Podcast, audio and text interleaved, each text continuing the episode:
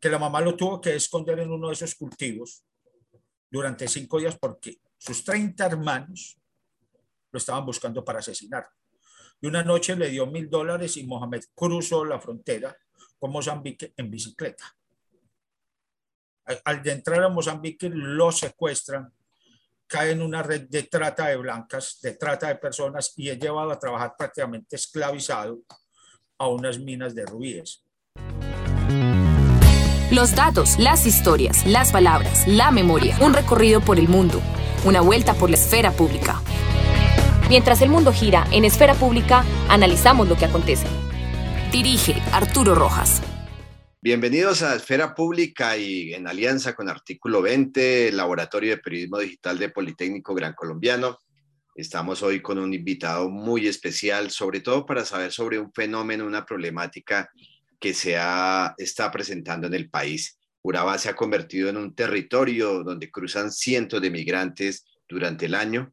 Eh, Colombia, aunque fue históricamente un país que no tuvo alta migración, parece que hoy en día sí se ha creado una senda por ahí para llegar hacia el norte. Sin embargo, para muchos, pues se convierte en un camino de pesadilla.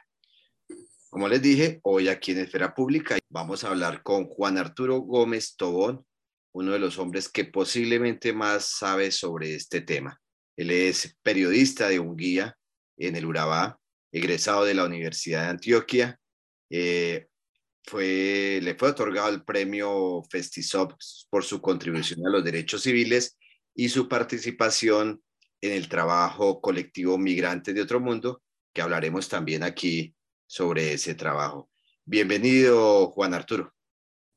Gracias, hombre, Natalia y, y, y Tocayo, Arturo. Primero que todo, una aclaración. Mm, eh, Urabá siempre ha sido históricamente, eh, históricamente ha existido el fenómeno de la migración, desde la época, desde antes de la colonia y actual. Yo, yo viví 30 años, 25 años viví en, en, en Unguía Chocó, y eh, que es en la frontera con el Darién, en la frontera con Panamá, y constantemente me, me tocó ver eh, el, el tránsito de migrantes por ese territorio. Desde el 2012 que llevo trabajando este tema de la migración, siempre eh, por el Urabá con destino al Darién y con destino a Norteamérica estamos hablando alrededor de, siendo muy conservadores, muy conservadores, demasiado conservadores, 35 mil migrantes pasan anualmente para cruzar las selvas del Darién y llegar a Norteamérica. O sea que este fenómeno, este fenómeno no es nuevo, sino que hasta ahora se está visibilizando en términos nacionales. E internacionales, no es un fenómeno nuevo, no es un fenómeno nuevo y, y solamente para darte un dato de cómo es eso, te digo datos oficiales colombianos, estamos hablando de 2018 36 mil, 27 mil, 2019, que es lo que nos dice Migración Colombia. Entonces, para decirte solamente que son, son datos muy conservadores, para Panamá, eh, según Panamá, en este momento por el Darién han ingresado 87 mil migrantes en lo que va corrido el año. Pero según el último dato de Migración Colombia, el dato era de 37 mil migrantes. La pregunta es que cabe por dónde ingresaron ese, ese otro número de migrantes. Esa es la realidad. Y eh, tampoco hay una base exacta de este año. Migración Colombia le está dando, le está dando la, o sea, las empresas transportadoras de yates son los que están cumpliendo la función de Migración Colombia para saber cuántas personas son migrantes irregulares y, y llegan hasta Necoclí porque lo único que hacen es entregarle una plataforma que se llama Siri y, y la persona sube ahí los datos de los migrantes.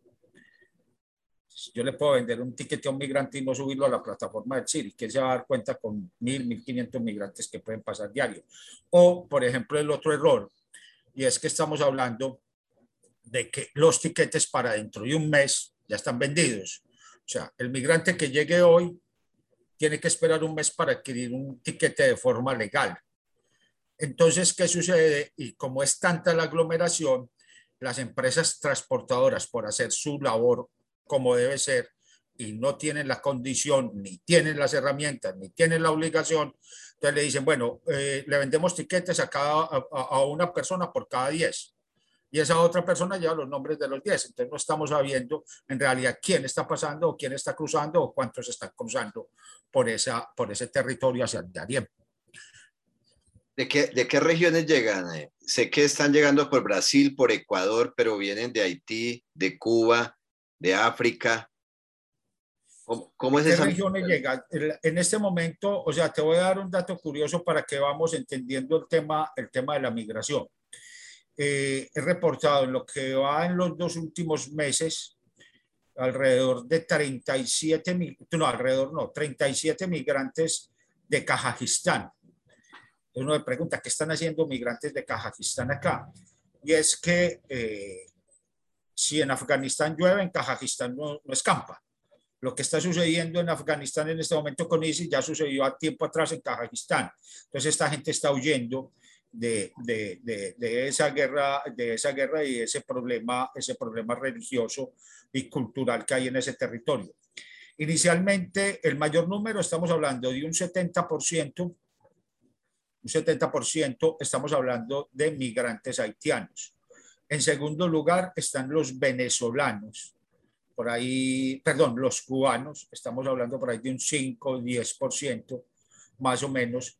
Y eh, dato, último dato que adquirí, hay venezolanos, en este momento hay 86 venezolanos, perdón, tratando de continuar con la frontera. Mm. El resto son de países como Ghana, eh, Etiopía, eh, Bangladesh, todos, todos desde eh, África y, y Centroamérica, y, perdón, y, y, Asia. Juan Arturo, usted como conocedor de la región, y para que nos pueda explicar a los que estamos en otros sitios y no conocemos, es por qué un haitiano o un cubano se viene para este lado del Urabá para pasar eh, un, lugar tan difícil como, como esa frontera del tapón del Darién y no hace otro tipo de recorrido. ¿Qué, ¿Por qué llegan acá? Mira, eh, hay una situación especial. Para entender al migrante, para entender al migrante, hay una frase que me lanzó una, esa misma pregunta la hice yo 6, 7 años a una mujer de 82 años, cubana. ¿Por qué se iba a tirar al, al, al, al Darién sabiendo que, que, que, podía morir, que había una gran posibilidad de morir? Y me dijo, es que para nosotros la muerte también es una opción de libertad. ¿Qué sucede? Y, y, es las peleas en dos o tres eh, seminarios o, conversatorios que he estado con miembros de la OIM y el ACNUR. Ellos tratan, y el gobierno nacional y el interés también de la ONU es tratar de hacer ver a este migrante como un migrante económico, con lo que, lo que yo llamo migrantes de estómago, o sea, que buscan un mejor vivir. Sí, esa es una de las causas, pero hay que mirar qué lleva a esa causa económica. Entonces vamos a hablar, por ejemplo, del caso de, de, específico. Iniciemos con el caso de Cuba y Venezuela. Cuba y Venezuela está, están en medio de una dictadura de hace 60 años y una dictadura de hace más 20 años. Están en medio de una corrupción rampante de un embargo económico donde hasta para, para conseguir un kilo de sal o un kilo de azúcar, si el país no lo produce, es totalmente difícil e imposible. O de pastillas como una acetaminofén, es muy difícil conseguirlas. Y de un, un, unos intereses internacionales del orden internacional, del nuevo orden internacional, como se llama, son los intereses de estas dos potencias. De, eh, es, es una nueva guerra fría de incidir en estos territorios y en estos países. Entonces, lo último en que revienta todo eso eh, es, es en el problema económico, pero miremos Colombia. Colombia estamos en medio de una corrupción.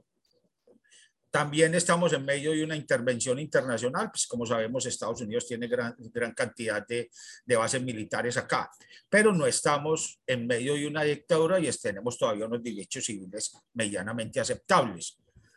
Si a Colombia le por, eso Colombia no se está dando una, migra, una, una, migración tan fuerte y en otros países como sea en estos otros dos países.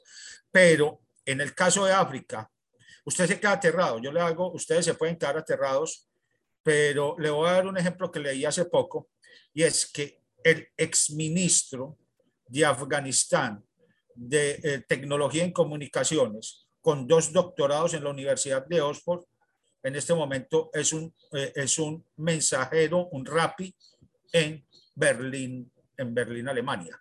Usted queda aterrado, se encuentra, encontré personas, por ejemplo, un ganés hace un mes me lo encontré con eh, un, un, diploma de certificado en Nouvelle Cuisine, en cocina francesa.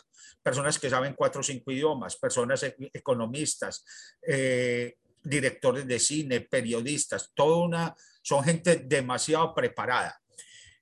El problema de África sí es muy especial, que es el otro fenómeno, el otro fenómeno, una de las causas de la migración, y es uno, el problema ambiental. El problema del cambio climático es, es, es, es uno de los elementos grandes para, para que haya migración. Si en Etiopía o en Ghana o en cualquier, cualquiera de estos países hay una hambruna o una sequía este año, ponles la seguridad que en seis o ocho meses van a migrar estas personas. Entonces, miremos, no es hambre, es cambio climático. Segundo, está el tema religioso. El 70% de los ganeses, datos pues que, te, que, he ido yo trabajando con mi base de datos, no con base de datos pues muy amplias, sino dentro de mis limitaciones, esa gente viaja, es, oye, los africanos viajan es por problemas religiosos es mucho el católico y el cristiano que tiene que viajar por persecuciones religiosas en sus países. Por ejemplo, el, el, joven de que yo te hablaba tenía un restaurante muy, muy, muy prestigioso en Ghana y me mostró las fotos.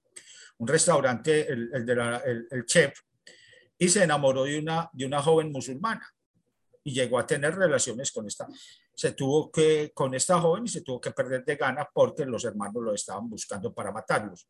Está el caso, por ejemplo, de, de Mohamed, que es un caso que me llena de orgullo y me llena de satisfacción conocer personas como Mohamed. Mohamed, Mohamed fue, es una persona, él es travesti, él es, él es travesti, transexual, perdón. Él es, él es homosexual, pero él ni siquiera todavía se acepta como homosexual. O sea, mi condición, siempre habla de mi condición, es que yo soy así, nunca refleja esa identidad. ¿A dónde voy con Mohamed? Mohamed a los 14 años su papá se dio cuenta que era homosexual y el papá le quemó con agua caliente los los, eh, eh, genitales y el ano. El papá de Mohamed tiene seis esposas, es una de las personas más poderosas en Ghana dueño de, de, de, ahora puedo hablar tranquilamente de Mohamed porque ya llegó a Estados Unidos, es eh, dueño de grandes cultivos de marañón en, en, en, Ghana. Y él me cuenta que la mamá lo tuvo que esconder en uno de esos cultivos durante cinco días porque sus 30 hermanos lo estaban buscando para asesinar. Y una noche le dio mil dólares y Mohamed cruzó la frontera con Mozambique en bicicleta al entrar a Mozambique lo secuestran, cae en una red de trata de blancas, de trata de personas y es llevado a trabajar prácticamente esclavizado a unas minas de rubíes. Y en esas minas de rubíes, como, y me mostró fotos, no es, no es algo no es algo, no es algo que yo no, que no se pueda hacer un, un fast checking con respecto a esa información. Y él me decía, la paga eran dos platos de avena con yogur, me escapa, arroz o avena con yogur. Esas eran las comidas, dos comidas diarias y un catre para dormir. Mohamed escapa, organiza su, organiza su vida en Mozambique, consigue un compañero, tampoco la forma de hablar daba, da a entender que existe ese choque personal interno entre su formación musulmana y su, forma, y, y, y, su, su ser, ni siquiera su condición de ser, su ser. Mohamed y, y, y, él siempre decía, un señor, me, una, mi, mi, amigo, mi amigo, mi amigo, me, me, me ayudó. Mohamed se logra organizar en, en, en Mozambique con, un, con diseño de ropas a dónde vamos a llegar ahora porque la migración. Pero se despierta a raíz de la, de, de, eh, o sea, eh, Mohamed por la misma persecución y porque los hermanos lo localizaron, lo localizaron hace, hace ocho años viajó a Brasil. Y en Brasil se organizó nuevamente y tenía su vida organizada, diseño de ropas, tenía una boutique, pero el cambio, el problema de la pandemia, el del COVID-19, despertó una xenofobia monstruosa, especialmente en Chile, Uruguay y Brasil. La xenofobia en Chile en este momento es aterradora. 90% de los migrantes están saliendo de Chile. Entonces Mohamed, Mohamed tiene que vender eso y ese es el 90 de lo que logra adquirir en Brasil. Tiene que vender eso y iniciar una nueva migración. A Mohamed se me perdió el rastro, se me perdió el rastro hace tres meses cuando ya estaba en México. Pensé que lo habían deportado, había sido asesinado, pero hace un mes recibí una llamada en el mismo Necopli de Mohamed eh, diciendo, diciéndome que ya estaba en Estados Unidos, me mandó una foto en el Times Square y que ya estaba trabajando, que estuvo dos meses detenido en, en, en una cárcel de, para, para, migrantes en Estados Unidos. Entonces, entonces eh, tú te encuentras, por ejemplo, cuando, cuando ves los datos, tú te encuentras y los datos que manejan los, los Migración Colombia o que maneja la alcaldía de Necoclí, entonces dice dos ciudadanos de nacionalidad haitiana y un menor de edad de nacionalidad chilena dos ciudadanos de nacionalidad cubana y dos menores de nacionalidad eh, brasilera. El fenómeno, el fenómeno real a nivel mundial, y no temo equivocarme, que va a ser el fenómeno de la pospandemia, cuando ya salgamos de esta pandemia, va a ser la migración. O sea, eso es, es, aterrador, o sea, es que está aterrador, aterrador. Necoclí en este momento tiene 20 mil migrantes. Esa es la, la, población. Ya, ya están llegando las situaciones a un tal de desespero que ya hubo el asesinato a principios de la semana pasada de un migrante haitiano por parte de otro migrante, cosa que yo nunca lo había visto en, casi, en casi 10 años que llevo cubriendo este tema. Juan, y ya que, pues digamos, con toda esta historia y la travesía que nos contaste de Mohamed, y eh, bueno, tengo ahí ya como dos preguntas porque también tocaste el tema del asesinato de, del ciudadano haitiano, pero como primera parte, eh, Mohamed empezó a, ser migrante desde muy pequeño por todas las razones que ya nos contaste. Pero, ¿qué pasa con los niños migrantes? O sea, muchos que han abandonado solos en el camino. Creo que si de por sí migrar ya es una condición bastante difícil. Migrar siendo un menor de edad creo que incrementa la dificultad de hacer esta travesía. Diste, diste en algo muy esencial, vea, y es, y es que sirva de denuncia. Eh, Colombia está violando todos los derechos internacionales del niño. Todos, habidos y por haber. Hay dos derechos esenciales en los derechos humanos, que es el derecho a tener una nacionalidad y el derecho a tener un país, una tierra donde sentirse propio. Colombia no acepta la nacionalidad de niños nacidos en territorio colombiano de personas que hayan ingresado de forma irregular en, en este momento, hasta, hasta hace ocho días, habían nacido 12 niños en Necoclí de, con madres, de padres migrantes. Y ninguno de esos niños tiene nacionalidad. O sea, ¿por qué? Porque no se le pueden hacer su nacionalidad en país de origen. Y tampoco Colombia se las otorga.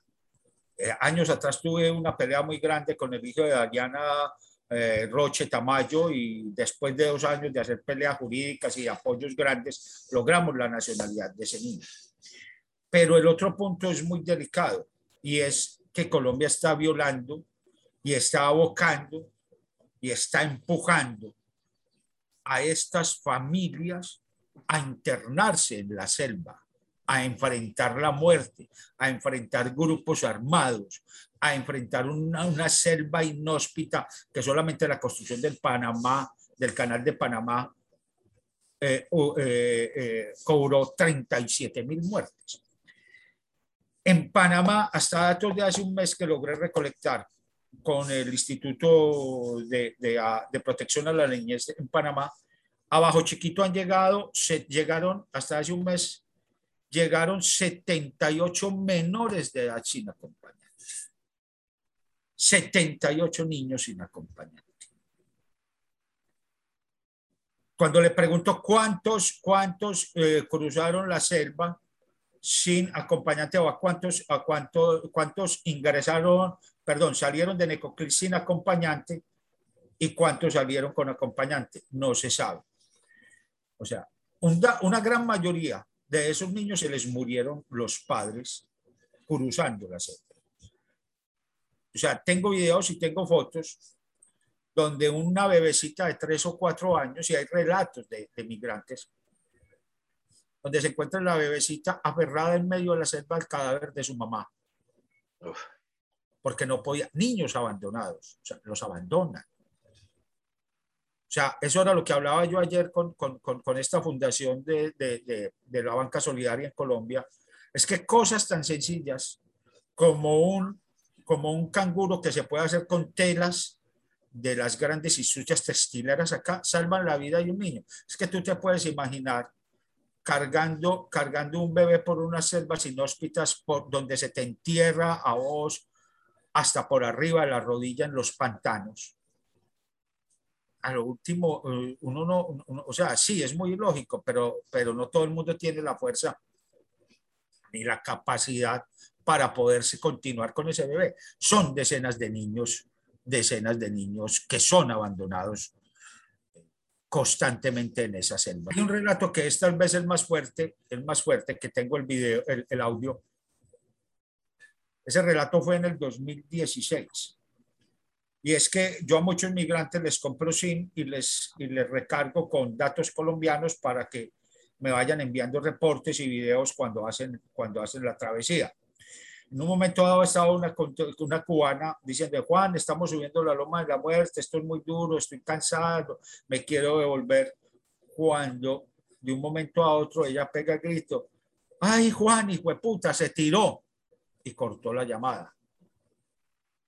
Como a la, cuando ella estaba en una cosa que se llama Lajas Blancas, vuelve y me llama. Y yo, ¿qué pasó? Y yo insistiéndole, llamándole y no me contestaba. Me dijo, no, es que iba una madre subiendo la loma de la muerte y se le murió su bebé, lo llevaba en brazos, apenas se le murió, ella se tiró al vacío, se tiró al, al, barranco. Y después me enviaron la foto de los dos cadáveres aferrados en, la selva.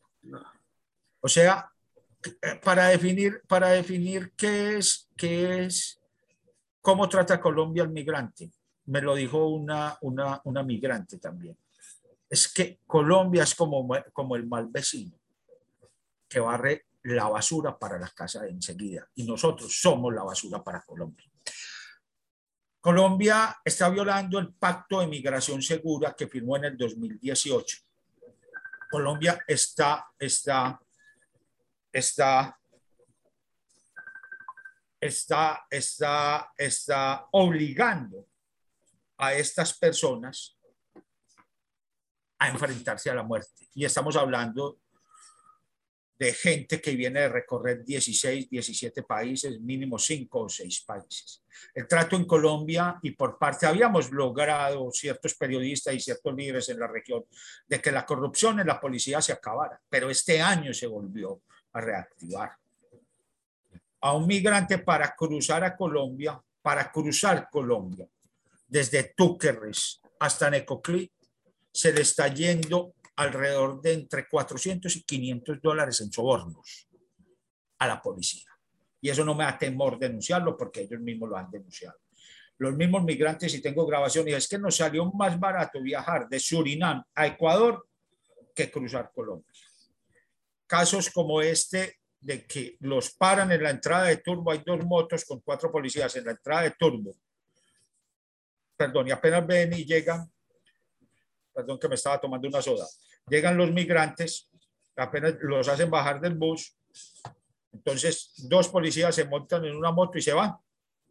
Y aquí les cobran 100, 50 dólares, 100, 50 dólares. Cuando ya van a los tres o cuatro, a los tres o cuatro kilómetros están los dos policías que se habían ido les dicen, vuélvanos, denos la plata. Pero es que si acabamos, no, este es el último retén este es el último retén, ya están llegando, están a 20 minutos de donde van a llegar, ustedes verán si pagan o no pagan. Eso es, eso es O sea, eso es inhumano, inhumano, eso es, yo pienso que eso, eso debe, debe ser condenado como, como, como violación a los derechos humanos. Juan Arturo, se ha creado entonces una economía semi-ilegal en, en esa región del país, donde funcionan, digamos, algunos negocios que eh, están dentro de la legalidad, pero otra cantidad de personas que hacen este tipo de cobros. Sí, sí. O sea, te voy a dar un dato más o menos y te voy a exponer dos casos porque, porque es otra situación, es otra situación eh, que, que, que, que, veo yo en el periodismo. Y es que el periodismo donde no se hable de coyotes, de estafas, de asesinatos, para el nacional, el periodista nacional y extranjero, no es noticia la migración. Es real. Vamos a empezar con una situación para entender. O sea, hace, hace dos, ah, en julio, en julio, eh, la canciller de Colombia y la canciller de Panamá anunciaron con bombos y platillos, logramos un acuerdo de migración con, entre Colombia y Panamá. Y vamos, Panamá nos va a recibir 500 migrantes diarios. Y yo estaba afuera, que no me gustan ese tipo de cosas, pero sí escuchando y no les voy a negar, dije, esta vieja hijo de puta, ¿qué es lo que está diciendo? ¿Cuál solución? Si nada menos, hasta hoy están saliendo 1.500 migrantes diarios. La crisis que está viviendo Necoclí y que no va a paralizar, no va a parar este resto de año, es culpa del desconocimiento total de las autoridades colombianas del, fenómeno migratorio. Entonces, ¿a qué abre eso? a que se vuelva a, abrir a lo que estábamos hace siete, seis, siete años, que eran las embarcaciones irregulares que salen con migrantes en el 2018 y no me da temor decirlo también. En el 2018, cuando murieron 10, y lo más aterrador, una de las cosas más aterradoras que, que murieron, eh, eh, eh, hay 21 cuerpos enterrados en, en Acandí. Yo digo, hay 19 tumbas, pero yo digo 22 cuerpos, porque 22 muertos, porque vivía una madre en embarazo con 7 meses y se encontraron las partes de un segundo cuerpo, incompletas de un cuerpo. Entonces, ahí que hizo el clan del Golfo. El clan del Golfo dio la orden, se prohíbe el quién controla desde muy arriba el fenómeno y trata de humanizarlo, no estoy no estoy justificando. Y enseguida les digo por qué. Es el clan del Golfo. El clan del Golfo dio la orden de que embarcación ilegal que saliera con migrantes tuvieran las consecuencias. Hubo dos asesinatos. No es por, por un espíritu altruista ni nada de eso, ni una situación humanitaria. Es porque estos incidentes les controlan, les, les afectan las rutas del narcotráfico a ellos y, y, las rutas de tráfico de armas y de contrabando de cigarrillos, tenis, licores, todo eso. O sea, si ocurre un accidente, son cinco o seis helicópteros sobrevolando el Golfo toda una semana, 30, 40 embarcaciones buscando los cadáveres. Entonces, se les puede, se les convierte ese problema. ¿A dónde voy para ir de macro a micro? Que también hay, hay, hay, mucha, hay mucha desinformación con respecto a eso. Y es hablando con, con, con, los coyotes y con los líderes de los guías, que enseguida vamos a hablar de ellos, eh, el clan del Golfo no recibió, no, no maneja el fenómeno migratorio. O sea, a ellos no les representa económicamente mucho. No, le representa más, más un, un kilo de cocaína que un migrante. Pues. Eso, eso, es, eso, es, apenas visto. Si un kilo de cocaína aquí les vale a ellos mil dólares en Panamá, puesto en Panamá ya está valiendo 15 mil dólares. Eso es lógico. Entonces, no niego que mandos medios reciban sus dineros y, hagan su, hagan su, su qué, su, pidan su, su tajada para echársela a ellos en el bolsillo, no lo niego. Pero entonces eso, estamos hablando de que un migrante en este momento, irregular porque están saliendo embarcaciones irregulares, ayer cogieron a uno, en este momento están en la audiencia de, de legalización de captura de un, de un coyote, ahí sí es un coyote pero ¿por qué son coyotes? Enseguida nos respondemos esa pregunta también. Eh, están cobrando 400 dólares por cada migrante. O sea, 400 por una situación que está valiendo 50 dólares. Al migrante le está valiendo 50 dólares cuando sale de forma legal. Solamente eso. Entonces, entonces estamos hablando, estamos hablando, y fuera de eso, por Necoclí, por, por, por Acandí, que se abrió una nueva ruta que es más larga y más costosa, no entiendo, como Colombia y, bueno, y ciertas alcaldías abren esa ruta, les está costando 180 dólares llegar hasta el muro, hasta el muro, hasta la frontera. Y estamos hablando solamente por encimita de 580 dólares de forma ilegal. A un migrante para cruzar de Necoclí hasta, hasta Ciudad de Panamá, en coimas, en pagos de transporte, en pagos de guías o coyotes, en pago de, de lo que le roban, de lo que pierde, de todo esto, no le sumemos lo que le roban ni lo que pierde. Estamos, está valiéndole alrededor de 1.500 dólares. 1.500 dólares en lo que tiene que comprar, pero a eso súmale que se tienen que quedar un mes en Necoclí pagando una alimentación de 8 dólares diarios por persona. Pero a eso súmale, pero a eso súmale unos 5 dólares de tres corrientazos diarios. ¿Ya? Entonces, entonces estamos hablando tranquilamente, tranquilamente. Multiplícate 1.500 dólares por 75 mil migrantes. Eso no es, eso no son dos pesos y medio. Sí. Bueno, Natalia, aún no hemos terminado con este tema que tiene que ver con la migración eh, en la región del Urabá. Un tema que es más complejo de lo que la gente piensa, de lo que piensan los que viven en las ciudades como tú y yo. Y ya nos lo ha comentado Juan Arturo Gómez Tobón, este reportero, este periodista de un guía y de esta gran región de Urabá, muy linda, por cierto, pero con muchos problemas. Claro que sí, Arturo, y este tema nos da para abordar un montón de conceptos y temas subyacentes a la, migración. Y por eso continuamos en otro podcast con Juan Arturo Gómez Tobón y este tema de la migración. Listo. No te lo vas a perder la próxima semana, ¿no? Chao. No, no, no. Chao. Esfera Pública. 180 grados de información y 180 grados de análisis. Mientras el mundo gira, en Esfera Pública analizamos lo que acontece.